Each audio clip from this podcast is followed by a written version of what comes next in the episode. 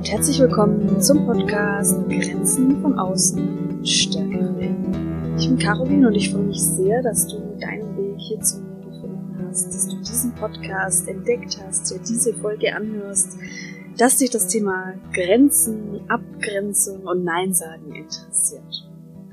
In der heutigen Folge möchte ich mit dir über das Thema Life Balance sprechen und darüber, was Menschen am Sterbebett bereuen und was das Ganze mit Grenzen zu tun hat. Menschen auf dem Sterbebett bereuen fünf Dinge. Sie sagen zum Beispiel, ich hätte gern den Mut gehabt, mein eigenes Leben zu leben und mich nicht von den Erwartungen anderer leiten zu lassen. Ich hätte nicht so hart arbeiten dürfen. Ich hätte den Mut haben sollen, meine Gefühle auszudrücken. Ich hätte mit meinen Freunden im Kontakt bleiben sollen. Ich hätte mir mehr Glück und Zufriedenheit gönnen sollen. Jetzt fällt dir vielleicht auf, dass die ersten zwei Punkte tatsächlich etwas mit dem Thema Grenzsetzung zu tun haben.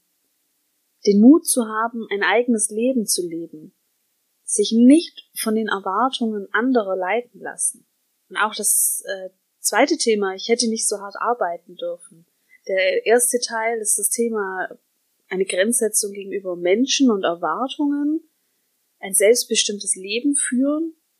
Und das zweite ist das Thema hart arbeiten, also sich da sozusagen eine eigene Grenze zu setzen, wenn es um das Arbeitspensum geht.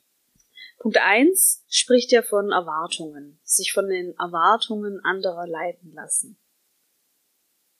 Wenn es dir so geht, dass du dich den Erwartungen in deinem Umfeld ausgesetzt fühlst, dann kannst du dir vielleicht vorstellen, dass dir eine Schutzschicht fehlt.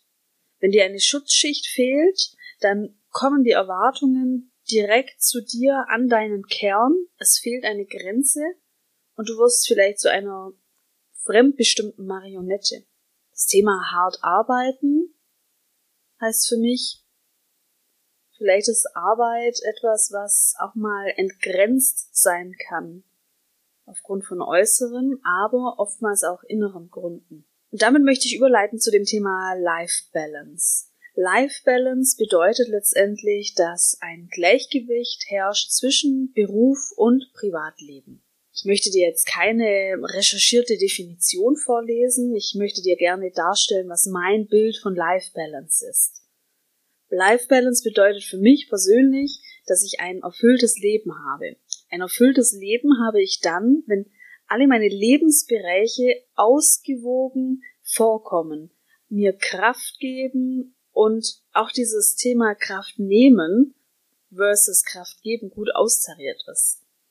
Da habe ich immer sehr gerne das Bild einer inneren Bilanzierung, also eine Art Gegenüberstellung beziehungsweise eine Form der Plus-Minus-Rechnung.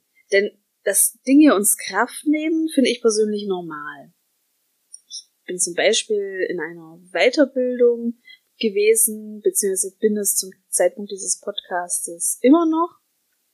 Und das hat für mich bedeutet, viele Seminare, intensive Seminare an Wochenenden, zusätzlich zur normalen Arbeit, zur Selbstständigkeit. Die Seminare haben auch Selbsterfahrung beinhaltet. Das heißt, sie waren nicht nur ganztägig, sondern auch noch intensiv und noch mit einer ganz anderen Anstrengung versehen. Und da kann ich schon sagen, das ein oder andere Seminar hat mir auf jeden Fall Kraft geraubt. Und es ist aber okay, wenn Dinge uns Kraft rauben, das zeige ich dir dann gleich anhand dieser Bilanz. Denn einerseits kann man dann auf die Gesamtbilanz schauen und schauen, ob die anderen Bereiche gerade ausgeglichen sind. Also habe ich in anderen Lebensbereichen gerade auch eher eine Minusbilanz, habe ich da Dinge, die mir mehr Kraft nehmen, als dass sie geben, dann kann es mit dem Blick auf die große Bilanz sozusagen, dann kann es wieder sehr gut ausgeglichen werden. Ein Beispiel, wenn bei mir die Arbeit in einer positiven Bilanz steht, das heißt, ich kriege mehr Kraft, als dass ich Kraft geben muss, wenn das im Freizeitbereich auch so ist, wenn ich erfüllende Kontakte habe, wenn es in meiner Familie auch so ist, ähm, mit all meinen sozialen Kontakten, wenn ich da auch gerade keine Konflikte habe und alles einfach positiv und nährend ist, dann kann das bedeuten, dass ich aufgrund dieser positiven Bilanz auch aushalten kann, dass ein Bereich mir gerade die Kraft nimmt. Das mit der Weiterbildung ist vielleicht jetzt nicht das ideale Beispiel. Du kannst dir aber vorstellen, wenn zum Beispiel gerade deine Arbeitssituation sehr, sehr schwierig ist und eher Kräfte nimmt, dann hast du noch die Möglichkeit, das auszubalancieren, weil du hast positive Kontakte in der Familie und positive Kontakte mit all deinen Freunden und deinem ganzen sozialen Netzwerk. Da kannst du viel Kraft kriegen. Du hast eine finanzielle, eine finanzielle Sicherheit. Das, das ist nochmal positiv. Dein Lebensraum ist stabil. Also wenn du da viele positive Faktoren hast, dann weißt du, dass du deine Arbeitssituation auch bewältigen kannst und dich diese Arbeitssituation auch nicht in die Verzweiflung bringen wird. Das Thema Weiterbildung ist vielleicht jetzt nicht das ideale Beispiel, weil Weiterbildung normalerweise nur einen kleinen Teil im Alltag ausmacht. Aber wenn du dir zum Beispiel vorstellst, du bist in einer Arbeitssituation, die dir gerade die Kraft raubt. Also da kriegst du gerade keine Kraft zurück. Du gibst eigentlich nur Kraft hinein. Das heißt, da bist du in einer Minusbalance. Und das muss irgendwie ausgeglichen werden. Du kennst es vielleicht, dass du so im Flow bist in anderen Lebensbereichen, dass du unglückliche Situationen gut aushalten kannst. Das kann eine Möglichkeit sein, dass du jetzt in deinem Leben, in deinen Lebensbereichen sehr gute Bilanzen hast, wenn es um das Thema Familie geht, soziales Netzwerk, finanzielle Sicherheit, Freizeit, Spiritualität, dann hast du in diesen Bereichen ganz viel Positives und bist in einer positiven Bilanz und das gibt dir die Kraft, diese negative Bilanz im Arbeitsbereich gut auszuhalten. Wenn aber du neben dieser Minusbilanz in der Arbeit auch noch familiäre Konflikte hast, finanzielle Unsicherheit, dann wird es schon herausfordernd. Denn wenn du dann auf das große Ganze schaust, dann hast du da Minus, Minus, Minus. Und das ist in der Gesamtbilanz dann eben auch negativ. Also vielleicht spricht dich das ja an, immer in einer Art Bilanzierung zu denken. Und dabei kannst du die gesamten Bereiche anschauen, die ganzen Lebensbereiche oder äh, aber auch den Lebensbereich genau anschauen. Ich schaue auch gerne auf äh, einzelne Themen, auf einzelne Bereiche ganz genau und schaue mir intern sozusagen eine Bilanz an. Auch bei dem Thema Weiterbildung, das ist vielleicht diesmal ein ganz gutes Beispiel. Die Weiterbildung, in der ich war, hat mir Kraft gekostet. Das war wirklich phasenweise sehr, sehr anstrengend, weil es viele Seminartage waren. Es waren lange Seminartage, es waren intensive Seminartage. Es gab noch Sachen, die ich außerhalb der Seminartage für die Weiterbildung machen musste. Also es war intensiv und schon auch kraftraubend. Wenn ich aber die gesamte Weiterbildung anschaue und eine Bilanz ziehe, dann, dann stimmt die Bilanz tatsächlich wieder. Dann kann ich diese Phasen, in denen die intensiven Selbsterfahrungsseminare mir Kraft rauben, dann kann ich das gut nochmal reflektieren und gegenrechnen gegenüber den anderen Highlights, die ich hatte, gegenüber den anderen Phasen und Seminaren, in denen ich total positiv und voller Kraft nach Hause gegangen bin. Das finde ich ganz wichtig und mir hat das sehr geholfen, denn nach so einer kraftraubenden Aktion wie so ein Selbsterfahrungsseminar, da kommen natürlich Zweifel. Und ich hatte natürlich dann auch Zweifel. Ich weiß, ich war nach einem besonderen Blogseminar war ich schon sehr am Grübeln und habe schon sehr viel hinterfragt, inwieweit stimmt die Bilanz in diesem Seminar oder in dieser Weiterbildung für mich? Kann ich das gerade aufwiegen in den anderen Bereichen? Gerade wenn andere Bereiche eben auch noch eher die Kraft nehmen.